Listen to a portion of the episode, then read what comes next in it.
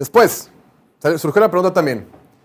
Martín, hay muchos quarterbacks que tienen mucho que demostrar esta temporada. Hay muchos quarterbacks que el 2023 es una temporada, como dicen en inglés, make or break. O sea, o la haces o valió Winnie, valió salchicha. Martín, de los quarterbacks del 2023, ¿cuál crees tú que es el que más tiene que demostrar este año y por qué? Uf, excelente pregunta. Para mí, este es un tema que toca fibra sensible Venga. y lo tengo que decir yo antes de que lo, que lo de que diga Diego, porque él- Ok. él, él ya perdió toda la objetividad con, con estos temas.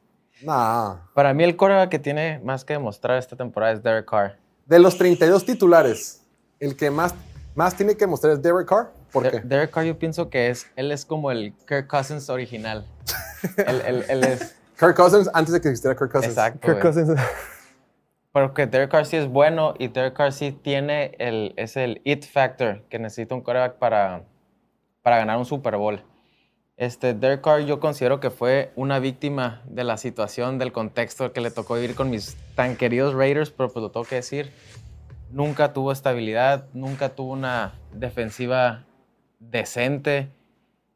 Cuando, cuando tenía un- el mismo sistema ofensivo por más de dos, tres temporadas, sus números mejoraban. Tuvo una temporada que tiró arriba de 4.000 yardas y estaba, en, estaba en este, como candidato para ser MVP de la liga cuando se fractura este, la, la tibia Estás dando esperanza, ¿eh? contra, contra los Colts. Le tocó vivir lo de Henry Rocks, lo de John Gruden en una misma temporada y él fue el líder que mantuvo el equipo. Antonio Brown. Le tocó lidiar con Antonio Brown, o sea, le ha pasado de todo. Y luego también tiene el récord de, de más regresos en el cuarto cuarto, más victorias en el cuarto cuarto, faltando dos minutos. Eso significa que jugaste mal tres cuartos, ¿no? Pero bueno. Sí, es lo que me dicen. Mahomes no tiene ese récord porque él nunca ha perdido en el cuarto cuarto, pero bueno, es un talento. Saber Sí, al sí. final sacar el juego es algo que tú necesitas de tu coreback por si estás en esa situación. De acuerdo. Y cumple todos los requisitos. Tiene buena puntería, tiene buen brazo. Entonces yo lo veo por fin en una situación estable donde, donde tiene un coach que fue es el coach que lo drafteó. Dennis Allen lo drafteó en la NFL. Donde tiene las armas, donde tiene lo que parece una defensiva top 15, top, Cinco. top 20. Entonces, Derek Carr, por, ahora es- esta es su temporada para él poder por fin decir, soy elite, no- sin que me pongan un pero. A sus 32 años, Derek Carr. Siento que va a ser el próximo Matthew Matthew, Stafford. bro. Lo que a Matthew Stafford le pasó en los, en los Leones de que iba a ganar Detroit. el Super Bowl. Ni yo lo veía así, la neta. Yo lo veo, lo veo como, como que lo firmaron porque este año está débil la conferencia. Igual podemos pasar a playoff, podemos ganar un juego de playoff, igual dos, pero no nos veo llegando al Super Hay- Bowl. hay que ni tener fe, pastor. nada así. Ten fe, ten fe, pastor. Apégate a tu fe, pastor. Contraten a Martín para el hype video de, de los Saints. Entonces, ese es mi, ese es mi, mi Derek gallo. Carr, no, no, no es dentro de mis candidatos, pero pues los argumentos son válidos, ¿no? Y, y eso de que puede ser el Matthew Stafford de este año, puede, puede ser. Me emociona mucho eso. A ver, estimadísimo Oliver Dillon. Ya que vimos a Derek Carr. Para ti, Oliver, ¿quién crees tú que es el quarterback que más tiene que demostrar? Es que este conteste Emilio por mí porque él sabe. Ya No voy a sabe. escoger. Ya, es un Antonio abrazo. Jones. No Sí, güey. Daniel Jones. Ah, que No, y está, tiene- está, que razón, tiene que güey. demostrar, pues que ahora en Alote le acaban de, le acaban de dar contrato. Sí, es cierto. Güey, no, no, tienen pedos con, con Saquon Barkley porque no lo pueden, o sea, no han llegado a un acuerdo. Porque, pues, obvio también tiene que ver qué parte de la lana se la dieron a Daniel Jones, güey. El vato va a ser el primer año, o sea, ha vivido con excusas toda su carrera de arre, güey. Nunca ha tenido ni el mismo head coach ni el mismo coordinador ofensivo de una temporada a la que sigue desde que empezó su carrera. Ese es el primer año que le va a tocar compartir head coach y, o sea, se quedó el coordinador ofensivo también. Entonces, Mike Kafka. Ujú. Eh, los dos se van a quedar esta temporada. Eh, también va a ser su primera temporada, entre comillas, con armas. Porque. o Muy sea, entre comillas. Pues, entre, com- pues, güey, Comillas así. entre comillas, pero así de culero como está el roster, güey. Es el mejor roster que le ha tocado Y sin desde que entró, güey. Así, así es cerra como se escucha, güey. O sea, Darren Waller es su mejor arma ofensiva a quien tirarle pases desde que Obi- empezó. Nunca tocó ¿verdad? No, no le tocó. O sea, Darius Slayton ha sido su mejor receptor desde que entró, porque entró en el mismo año. Y Darius Slayton fue un fifth rounder, güey. O sea, el mismo año que entró eh, Daniel Jones. Entonces, Digo, también o sea, tienes y, ese y cora, sigue no siendo de puede los ser. titulares, güey. sigue siendo de los titulares, güey. O sea, sigue siendo de las primeras tres armas. Entonces, va a ser el primer año, no, o sea, ha tenido dos temporadas con más de 3.000 yardos, pero hacia el ras. Y, güey, va a ser, 2004. y va a ser un, va a ser un, güey, a ver si pueden dar el siguiente salto. Ya llegaron a los playoffs el año pasado, ya ganaron un juego de playoffs, güey. O sea, La neta sí, perdón que te interrumpa, pero fue de los contratos más controversiales del, del off-season. Sí. Todos de repente, ¿qué va a pasar con Lamar? ¿Qué va a pasar con Jalen Hurts? Y de repente, verga, cabrón, Daniel Jones 40 millones, güey, ¿qué, pedo? Y, lo Saquon acá. Saquon Barkley como que, ¿y yo, güey? ¿Yo qué pedo? Y, y la controversia que se armó la semana pasada de que Saquon Barkley dice, güey, yo no voy a entrenar, me vale madre, a mí me pagan. O sea, dando a entender, ¿cómo le pagaron a este diablo si yo fui el líder de la ofensiva? Sí, cierto, tienes un y punto. por lo mismo creo que tiene mucho que demostrar, güey, porque ¿De acuerdo? O sea, y, en, o sea, y si no es este año, o sea, si no lo demuestra, en un año ya.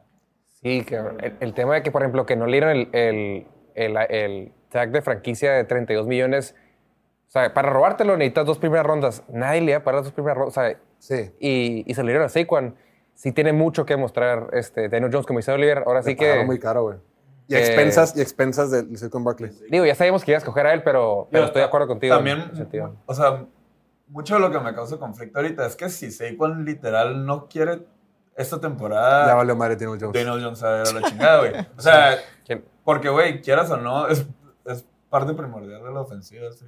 Es ¿De acuerdo? Es la Es la ofensiva. ofensiva, güey. Y fue la ofensiva la temporada pasada y por eso Daniel Jones también pudo salir de, de su caparazón un poquito, güey. Pues la daba poquito. O sea, güey, jugaban. todo- todas las defensivas que jugaban los, contra los que jugaban los Giants jugaban con siete hombres en la caja, güey. O sea, porque, güey, Pues sí. pues. Ahorita literal, jugar con tres nomás, ¿no?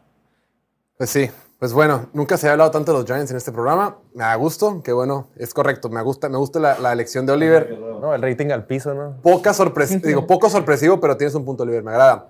Diego, ¿qué quarterback de la NFL tiene más presión en 2023?